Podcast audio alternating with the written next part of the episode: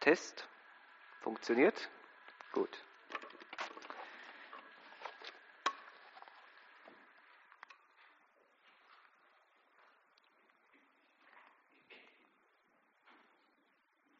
Nur der Beamer noch nicht.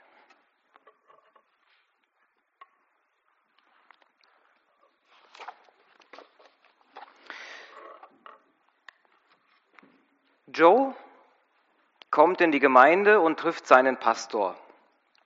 Und er spricht ihn an und sagt, Pastor, ich habe seit einer Zeit ein Problem und ich brauche Hilfe dabei. Und der Pastor sagt, okay, Joe, was ist los? Und er sagt, früher habe ich 50 Dollar die Woche verdient und es war kein Problem für mich, 5 Dollar an das Haus des Herrn abzugeben. Kurze Zeit später habe ich 500 Dollar die Woche verdient und ich hatte ebenfalls kein Problem damit, 50 Dollar dem Herrn abzugeben. Aktuell verdiene ich 5000 Dollar die Woche und ich schaffe es nicht, 500 Dollar dem Herrn abzugeben. Was soll ich tun? Und dann sagt der Pastor, Joe, lass mich für dich beten. Lieber Vater, bitte lass Joe wieder 500 Dollar die Woche verdienen anstatt 5000, damit er kein Problem hat, 50 Dollar an dich abzugeben. Amen. Eine kleine Anekdote zu Beginn, der, und die in das Thema einführen soll. Und heute habe ich die Überschrift über die Predigt gesetzt. Funktioniert die Technik?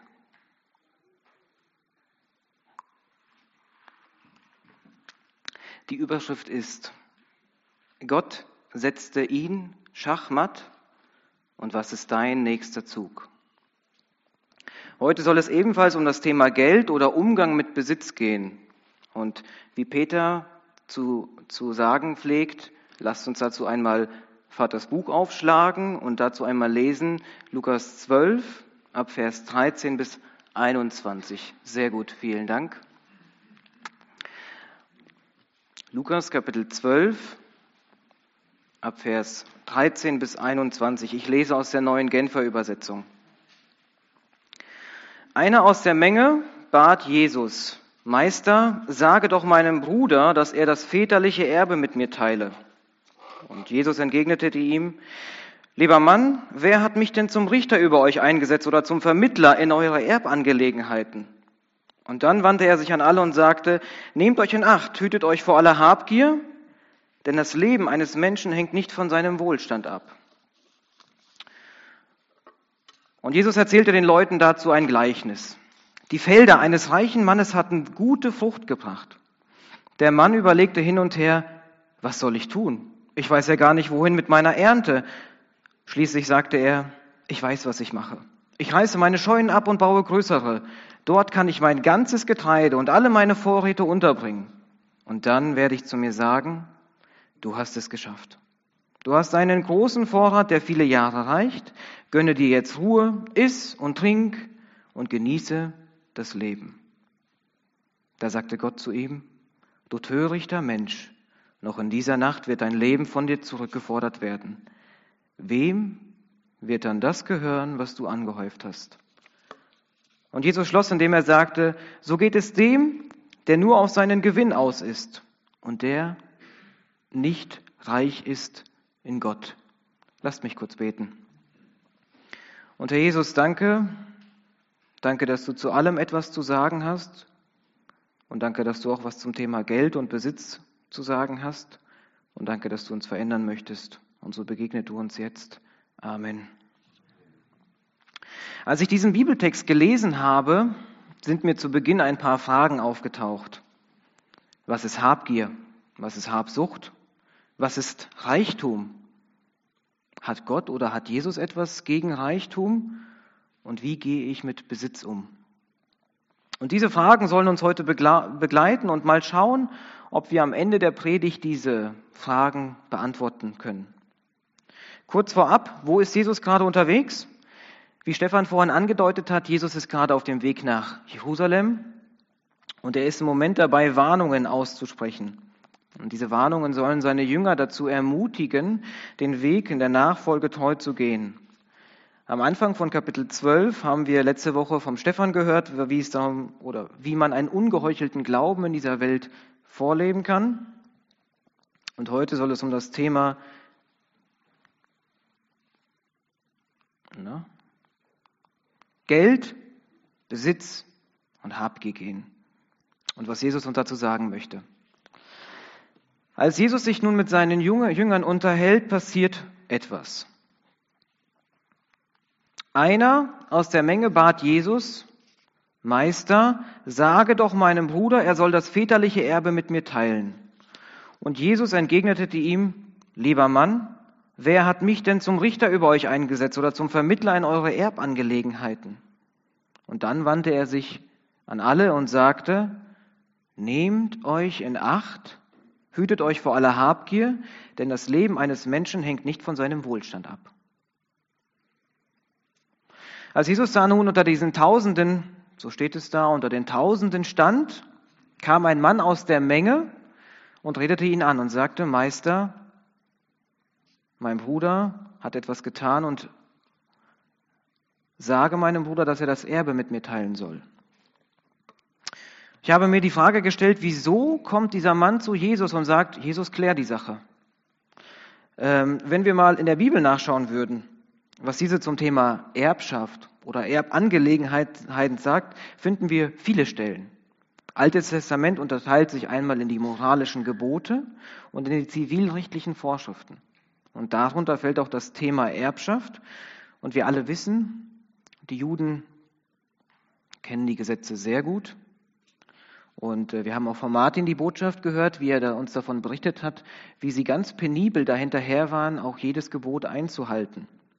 Und von aller vorderster Front hatten wir definitiv die Schriftgelehrten und die Pharisäer, bei denen Jesus auch in dem Kapitel dabei war und mit ihnen gesprochen hat. Und sie waren an vorderster Front, wenn es um dieses Thema ging.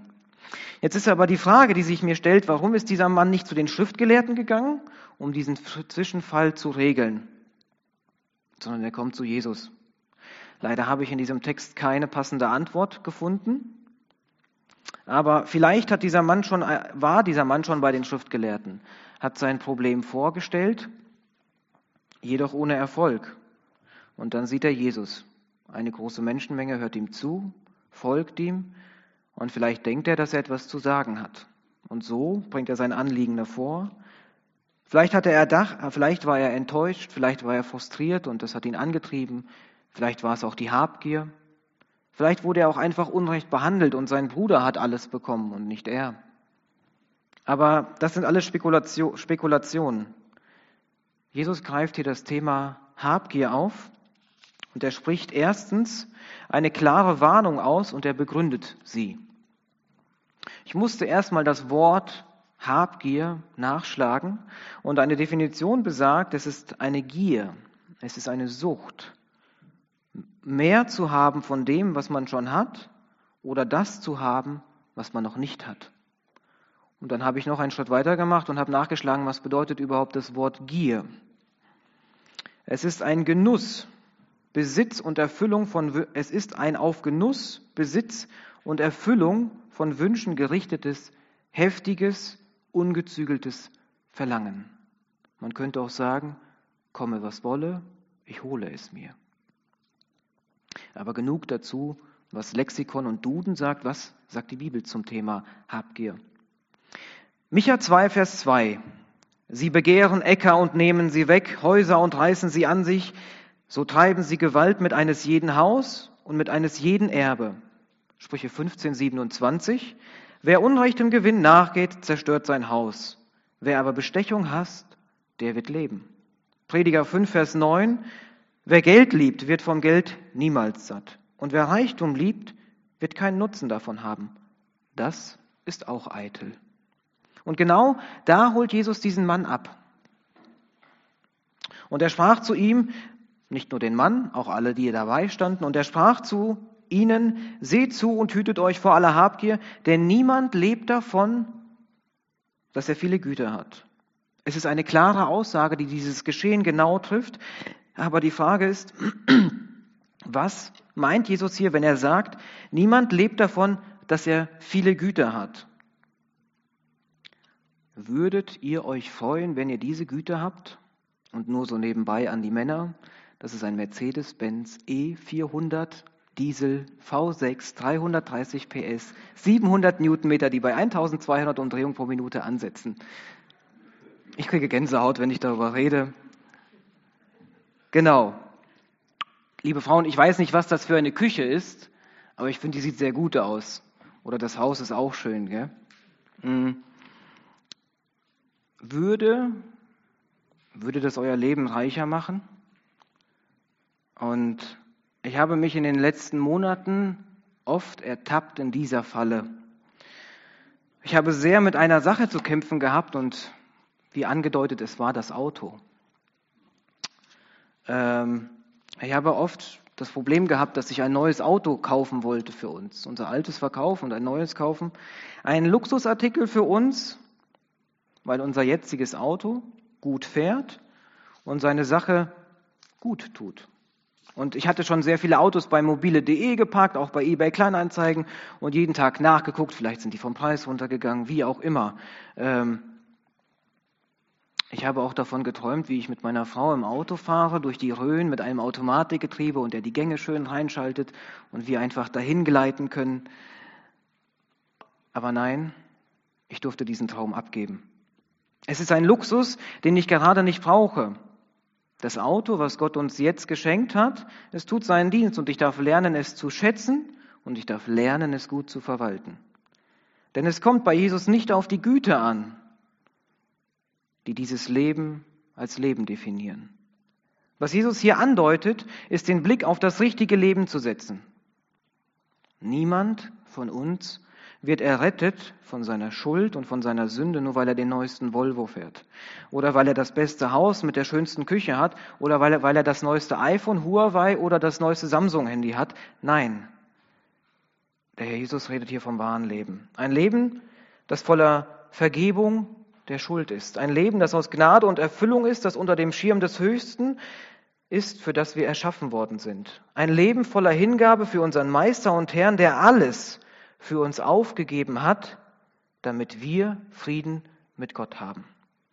Und wenn man diesen Punkt erreicht hat, dann ist man im wahren Leben, das wirklich lebenswert ist, angekommen. Jesus lässt diesen Mann oder diese Menge jetzt aber nicht einfach so im Regen stehen. Nein, er ist in die Welt gekommen, um zu suchen und zu finden, was verloren ist. Und so geht er dem nach, wie er oft genannt wird, Meister, Rabbi oder Lehrer. Und er lehrt das Volk, indem er ein Gleichnis erzählt. Und wir alle wissen, dass Jesus ganz oft Gleichnisse verwendet hat, um einfach nochmal das was er gesagt hat in einer Geschichte den Leuten so klar und deutlich zu machen, dass sie es nicht wieder vergessen oder einfach eine gute Verknüpfung schalten können. Und lasst uns nochmal die Geschichte angucken. Die letzten Verse. Jesus erzählte den Leuten dazu ein Gleichnis. Die Felder eines reichen Mannes hatten guten Ertrag gebracht. Der Mann überlegte hin und her, was soll ich tun? Ich weiß gar nicht, womit ich mal wo ich, wohin mit meiner Ernte? Und schließlich sagte er, ich weiß, was ich mache. Ich reiße meine Scheunen ab und baue größere. Dort kann ich mein ganzes Getreide und alle meine Vorräte unterbringen. Und dann werde ich zu mir selbst sagen, du hast es geschafft, du hast einen großen Vorrat, der für viele Jahre reicht. Gönne dir jetzt Ruhe, iss und trink und genieße das Leben. Und da sagte Gott zu ihm, du törichter Mensch, noch in dieser Nacht wird dein Leben von dir zurückgefordert werden.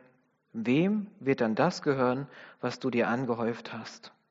Und Jesus schloss, indem er sagte, so geht es dem, der nur auf seinen Gewinn aus ist und der nicht reich ist in Gott. Vers 16. Es war ein reicher Mann, dessen Feld hatte gut getragen. Seine Ernte war sehr gut in diesem Jahr und wahrscheinlich hat er die Ernte im Frühjahr mit seinen Helfern ausgesät, Düngermittel dazu gemacht und ist übers Jahr hin und wieder übers Feld gelaufen, genau wie auch auf diesem Bild, wahrscheinlich mit den Händen durch die Ähren gegangen und hat gemerkt, es sind schöne, gute, volle Ähren und hat sich gefreut.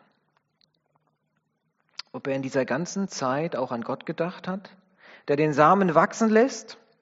Gott gab den Segen, dass sein Feld gute Frucht getragen hat. Also, wie reagiert er auf den Reichtum, den er von Gott bekommen hat? Und dazu Verse 17 bis 18. Vers 17 beschreibt sein Tun, er ist ein, ein guter Verwalter. Ganz ehrlich, ich hätte es genauso gemacht. Ähm, seine aktuellen Lager sind zu klein. Was soll er machen? Sein Platz ist nicht da, aber die Frucht ist da, der Ertrag ist da. Alles, was da ist, muss gut untergebracht werden. Wenn er das Korn oder die Früchte oder was auch immer er dort angesät hat, nicht unterbringt, geht alles kaputt. Es darf nichts verschwendet werden. Als Verwalter also eine gute Entscheidung getroffen. Denn er muss ja auch seinen Hof, seine Angestellten, seine Familie, seine Tiere versorgen. Und wenn er zusätzliche Arbeiter eingestellt hat, dann muss er die ja auch noch bezahlen. Und am Ende des Jahres schlägt er Bilanz und will ja kein Minus gemacht haben. Soweit, so gut. Die Frage ist jedoch, wo ist der Kardinalfehler? Der Mann hat viel richtig gemacht, doch an einer Stelle tritt der große Fehler auf. Er steht vor der ganzen Welt als Ehrenmann da, er ist fleißig, er ist tüchtig und er ist erfolgreich in seinem Tun. Doch Gott sagt zu ihm, du bist ein törichter Mensch. Und manche Übersetzungen sagen auch, du Narr. Lasst uns mal schauen, die Antworten dazu liegen in Vers 18 und Vers 19. Und er sprach, das will ich tun. Ich will meine Scheune abbrechen und größere bauen. Und ich will darin sammeln all mein Korn, all meine Güter. Und ich will sagen zu meiner Seele, Liebe Seele, du hast einen großen Vorrat für viele Jahre. Habe nun Ruhe, iss, trink und habe guten Mut. Er spricht zu sich selbst, indem er sagt, meine Früchte, meine Scheune, meine Güter, meine Seele. Und die Frage, als ob ihm das alles ganz allein gehört. Als ob er nur ganz alleine für sich und von sich aus darüber verfügen darf. Und er wird erfahren, dass dies alles ihm nicht gehört. Auch diese ganzen Ichs oder diese ganzen Meins, die wir jetzt gehört haben, sind einfach charakteristisch. Was soll ich tun? Ich habe, wo ich, ich will und ich werde sagen. Und am Ende erfährt der Bauer eine ganz klare Aussage, eine scharfe Aussage von Gott. In Vers 20, in dem Gott spricht. Und Gott sprach zu ihm, dieser packende Gegensatz zwischen dem Selbstgespräch dieses törichten Reichen und dem Urteil von Gott gehört zu den wichtigsten und krassesten Merkmalen in diesem Gleichnis. Es steht ganz fest, dass es wirklich Gottes Worte sind, die der Reiche hört.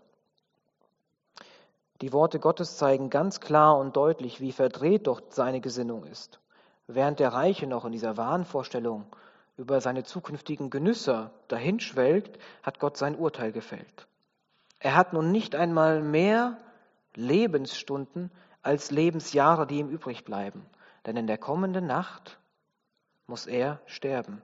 Und Gott sagt ganz klar, deine Seele werden sie von dir fordern. Und wenn man hier sagt, deine Seele werden sie von dir fordern, dann ist es ein, ein ganz besonderer Ausdruck für das Erleiden des Todes. Es kommt ein widerwilliges Erleiden des Todes zum Ausdruck.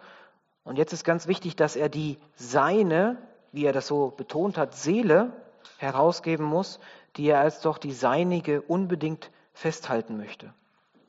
Und sprachlich und sachlich kann man ganz einfach übersetzen, du bist ein Narr, man wird deine Seele von dir fordern. Aber warum nennt Gott diesen Bauern Nah oder Tor? Und das wird am Ende des Verses klar, indem Gott sagt, Gott deckt den Wahn des Mannes auf, weil er glaubt, dass ihn sein ganzer Besitz, sein ganzer Reichtum retten kann. Und nachdem Gott ihm das gesagt hat, dass er nicht mehr weiterleben wird, stellt er ihm ganz einfach die Frage, was du aber zubereitet hast, wem wird es gehören? Egal, was er angehäuft hat, Gott hat es genommen. Und jetzt ist die Frage, darf Gott das? Darf er das nehmen, wo ich 40, 50 Stunden die Woche hart dafür arbeite? Darf er das nehmen? was ich mir abgeschuftet habe, wer gibt Gott das Recht dazu, einfach darüber zu entscheiden? Und ihr Lieben, ich möchte diese Frage nicht von mir aus beantworten, sondern mit der Bibel. 5. Mose 10, Vers 14. Siehe der Himmel und aller Himmel, Himmel und die Erde und alles, was darin ist, das ist des Herrn, deines Gottes. Hiob 41, Vers 3. Wer kann mir entgegentreten und ich lasse ihn unversehrt? Alles unter dem Himmel ist mein. Psalm 24, Vers 1. Die Erde ist des Herrn und was darin ist, der Erdkreis und die darauf wohnen. Psalm 50, Verse 10 bis 12. Denn alles Wilde im Wald ist mein und die Tiefen auf den Bergen und die, und die Tiere auf den Bergen zu Tausenden. Ich kenne alle Vögel auf dem Berge und was sich regt auf dem Felde, ist mein. Wenn ich, wenn mich hungerte, wollte ich dir nichts davon sagen, denn der Erdkreis ist mein und alles, was darauf ist. Und Haggai 2, Vers 8, mein ist das Silber und mein ist das Gold, spricht der Herr, der Herrscher. Ihr Lieben, es ist ganz klar, es waren jetzt nur fünf Bibelstellen. Und ja, Gott hat das Recht, dir alles zu nehmen und er hat das Recht dazu, dir alles zu geben. Wir besitzen nichts. Wenn du also etwas verlierst in deinem Leben, verlierst du es nicht, weil es dir nicht gehört hat. Gott hat es einfach genommen, weil es ihm gehört. Wie wir also mit Geld oder mit unserem Besitz umgehen, offenbart dementsprechend, wen wir als ihren wahren Eigentümer ansehen. Uns oder Gott. Prüfe dich selbst in dem Umgang mit dem von dir anvertrauten Gütern. Fragst du dich eher, was willst du, Gott, was ich mit deinem Geld oder deinen Gütern tun soll? Oder fragst du dich eher, wie kann ich dieses Geld für mich selber ausgeben? Und jeder von uns muss lernen, die von uns, die uns anvertrauten Güter angemessen zu nutzen, damit wir Christus damit Ehre bringen, denn das ist unser Sinn im Leben. Der Kornbauer hat falsch entschieden. Er hat seine Güter, er hat auf seine Güter gesetzt und er hat nicht auf Gott gesetzt. Er hat sich auf sich verlassen und er hat sich nicht auf Gott verlassen.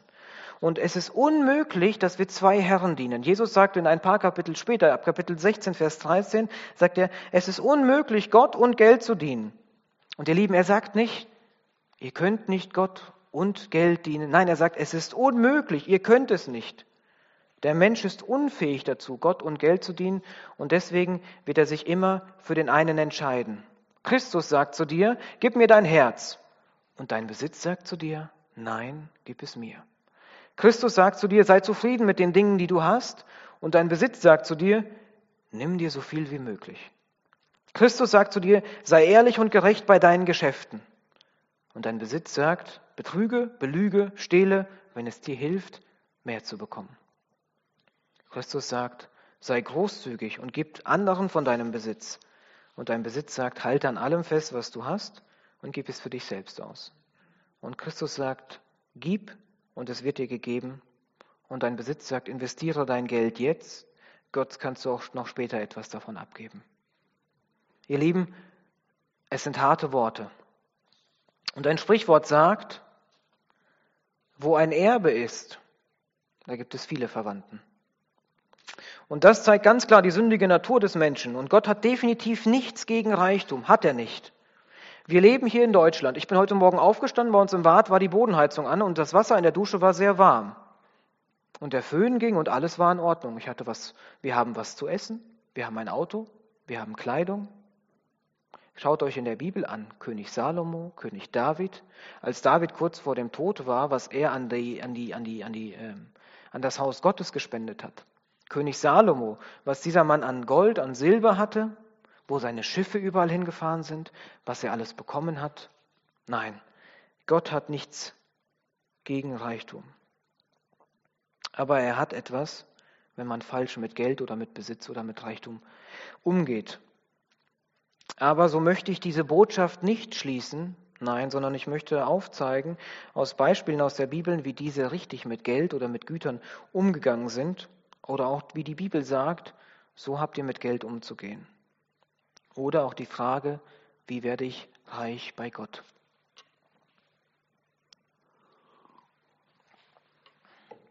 Und dazu die nächste Bibelstelle aus Maleachi, Kapitel 1, die Verse 6 bis 11. Könnt ihr gerne aufschlagen, Maleachi, Kapitel 1, die Verse 6 bis 11. Da steht, ein Sohn soll seinen Vater ehren und ein Knecht seinen Herrn. Bin ich nun Vater? Wo ist meine Ehre? Bin ich Herr? Wo fürchtet man mich? spricht der Herr Zebaoth zu euch Priestern, die meinen Namen verachteten. Ihr aber spricht, womit verachten wir deinen Namen? Damit, dass ihr opfert auf meinem Altar unreine Speisen. Ihr aber sprecht, womit opfern wir Unreines? Damit, dass ihr sagt, des Herrn Tisch ist für nichts zu achten. Denn wenn ihr ein blindes Tier als Opfer darbringt, ist es etwa nicht böse? Oder wenn ihr ein lahmes oder ein krankes darbringt, ist das etwa nicht böse? Bring es doch deinem Statthalter. Meinst du, dass du ihm gefallen werdest oder dass er dich freundlich ansehen werde? spricht der Herr Zebaoth. Und nun bittet doch Gott, dass er uns gnädig sei. Von euch ist solches geschehen. Meint ihr, er werde euch freundlich ansehen? spricht der Herr Zebaoth. Dass doch einer unter euch die Türen zuschlösse, damit ihr nicht umsonst auf meinem Altar Feuer anzündet. Ich habe kein Gefallen an euch, spricht der Herr Zebaoth. Und das Opfer an euren Händen ist mir nicht angenehm. Im Alten Testament ist das Opfern oder spielt das Opfern eine ganz große Rolle, hat eine ganz große Bedeutung. Heute leben wir im neuen Bund, Jesus ist da, er ist gekommen, er hat sich für uns geopfert und deswegen opfern wir heute keine Tiere mehr. Aber es bleibt dennoch etwas bestehen. Und dazu könnt ihr zwei Kapitel weitergehen, in Malachi Kapitel 3, ab Vers 10.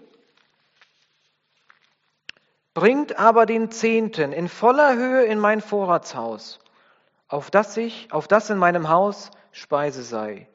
Und prüft mich hiermit, spricht der Herr Zebaoth, ob ich euch dann nicht des Himmelsfenster auftun werde und Segen herabschütten werde die Fülle. Eine Möglichkeit, mit dem von Gott gegebenen Geld richtig umzugehen, ist die Gabe an das Haus des Herrn. Ihr Lieben, ich habe bisher noch keine Stelle in der Bibel gefunden, wo Gott ganz klar sagt, mache das und das und dann werde ich das tun. Also prüfe mich. Ich habe noch keine Stelle gefunden. Aber hier sagt er ganz klar, prüfe mich, ob ich dann nicht das Himmelsfenster auftun werde und Segen herabschütten werde die Fülle. Jetzt ist die Frage, wie viel von deinem Geld, was du von Gott geschenkt bekommen hast, das, was du von Gott bekommst und verwalten darfst, gibst du an das Haus des Herrn? Ist es so wie in Kapitel 1 ein krankes, ein verkrüppeltes, ein lahmes und ein blindes Tier?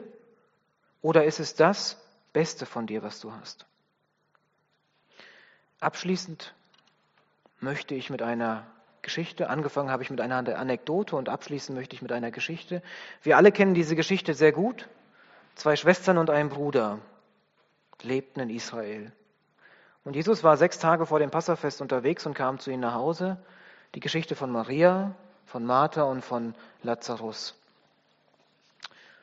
Wir erinnern uns alle an die Botschaft von Martin. Die fleißige Martha war wieder in der Küche und hat gedient und der Lazarus saß zu Jesu Füßen. Aber was hat Maria getan? Lasst uns einmal einen Blick auf Maria werfen. Sie holte etwas hervor. Es war nur ein halbes Kilo schwer. Aber für sie eigentlich unglaublich wertvoll. Es war ein Öl von kostbarer Nade. Die Pflanze wächst, wisst ihr, wo diese Pflanze wächst? Mal nachgeguckt, auf 5500 Meter Höhen. Sie wächst in China, in Bhutan, in Indien und in Nepal. Aber die Sache ist die, diese beiden Schwestern wohnten in Israel. Amazon, DHL, Hermes gab es damals in dieser Form noch nicht. Klar, es gab die Karawanen, ja, aber äh, vielleicht beschreibt das einfach, wie wertvoll dieses Öl, Öl für sie war. Ähm, sie konnte es nicht einfach mal bestellen. Und wenn wir wissen, wie viel es wert war, dieses Öl, wir wissen, es kostet ungefähr 300 Denare oder Silbergroschen. Und wenn man in Matthäus 20 nachliest, da gibt es einmal die Stelle, wo Jesus von den Tagelöhnern spricht, oder die haben einen Silbergroschen am Tag verdient. So können wir ausgehen, diese Frau hat ein Jahresgehalt von sich bezahlt. Wenn wir die ganzen Sabbate und Feiertage wegrechnen, kommen wir ungefähr auf 300 und dann wissen wir 300 Denare oder Silbergroschen hat sie ausgegeben. Und sie hat es wahrscheinlich lange gespart. Ich weiß nicht, wie lange ihr braucht, um ein Jahresgehalt zu sparen. Könnt ihr euch mal ausrechnen, wie lange es bei ihr gedauert hat. 58.000 und ein paar zerquetschte sind Stand 2020 das durchschnittliche Einkommen des deutschen Bürgers. Jahreseinkommen. Und ich weiß nicht, wer von uns bereit wäre, sein Jahresbrutto einfach mal in Jesus zu investieren. Ihr könnt euch gerne mal diese, dieses Bild vorstellen. Maria holt einfach dieses kleine Fläschchen hervor. Für uns im Durchschnitt 58.000 Euro wert. Sie macht es auf und gießt es über Jesu Füßen. Dieser Vorgang hat wahrscheinlich eine oder zwei oder drei oder vier oder fünf Minuten gedauert. Und hat danach die Haare, ihre Haare genommen und die Füße getrocknet. 58.000 Euro weg in fünf Minuten oder zehn. Aber ihr Lieben, das Geld, was sie für dieses Öl ausgegeben hat, es war nur zeitlich da und es brachte ihr nicht das Leben. Weil für den, für den sie das Geld investiert hat, den hat sie erkannt als ihr wahres Leben. Es war ihr Meister und es war ihr Herr. Und Jesus war nicht nur für eine kurze Zeit da, wie dieses Geld für 10, 15 Minuten da war. Nein, sie hat ihren Meister und ihren Herrn erkannt und hat ihm, hat ihm das gezeigt mit ihrem Handeln. Es gibt nur ein Leben oder es gibt nur einen, der das Leben bringt. Und das ist Jesus. Worauf setzen wir unser Vertrauen? Denkt bitte nicht daran, dass es keinen Gott gibt oder dass er von seinem Thron abgedankt hat und ihn verlassen hat. Nein, Gott sitzt immer noch auf dem Thron. Und ihr Lieben, lasst uns unser Vertrauen in ihn setzen, in ihn allein. Ich setze mein Vertrauen nicht in unsere Regierung. Ich setze mein Vertrauen nicht in mich alleine und ich setze mein Vertrauen nicht in das Geld, was ich bekommen habe. Nein, ich möchte mein Vertrauen in den Herrn Jesus Christus alleine setzen. Denn wenn alles zerfällt, denn wenn alles zerbröckelt, wenn ich meinen Job verliere, mein Auto verliere und mein Geld verliere und das Haus abbrennt, dann ist der Herr Jesus immer noch da. Wie viel bist du bereit, für den wahren König Jesus Christus auszugeben, der alles für dich gegeben hat? Was ist dein nächster Zug? und wo sammelst du dir Schätze? Als Verwalter seines Geldes dürfen wir lernen, unser Gehalt selber festzulegen. Wir bezahlen von seinem Geld unseren Lebensunterhalt. Eine wesentliche und eine wichtige Frage ist, welcher Betrag vernünftig ist und wie viel wir uns genehmigen dürfen. Und der Betrag wird von Person und von Familie zu Familie definitiv unterschiedlich sein, gar keine Frage. Wir sollten nichts horten und wir sollten nicht exzessiv Geld ausgeben. Wie gesagt, es gehört Gott und nicht uns. Und natürlich hat Gott etwas dazu sagen, wo und wie wir es einsetzen sollten. Amen.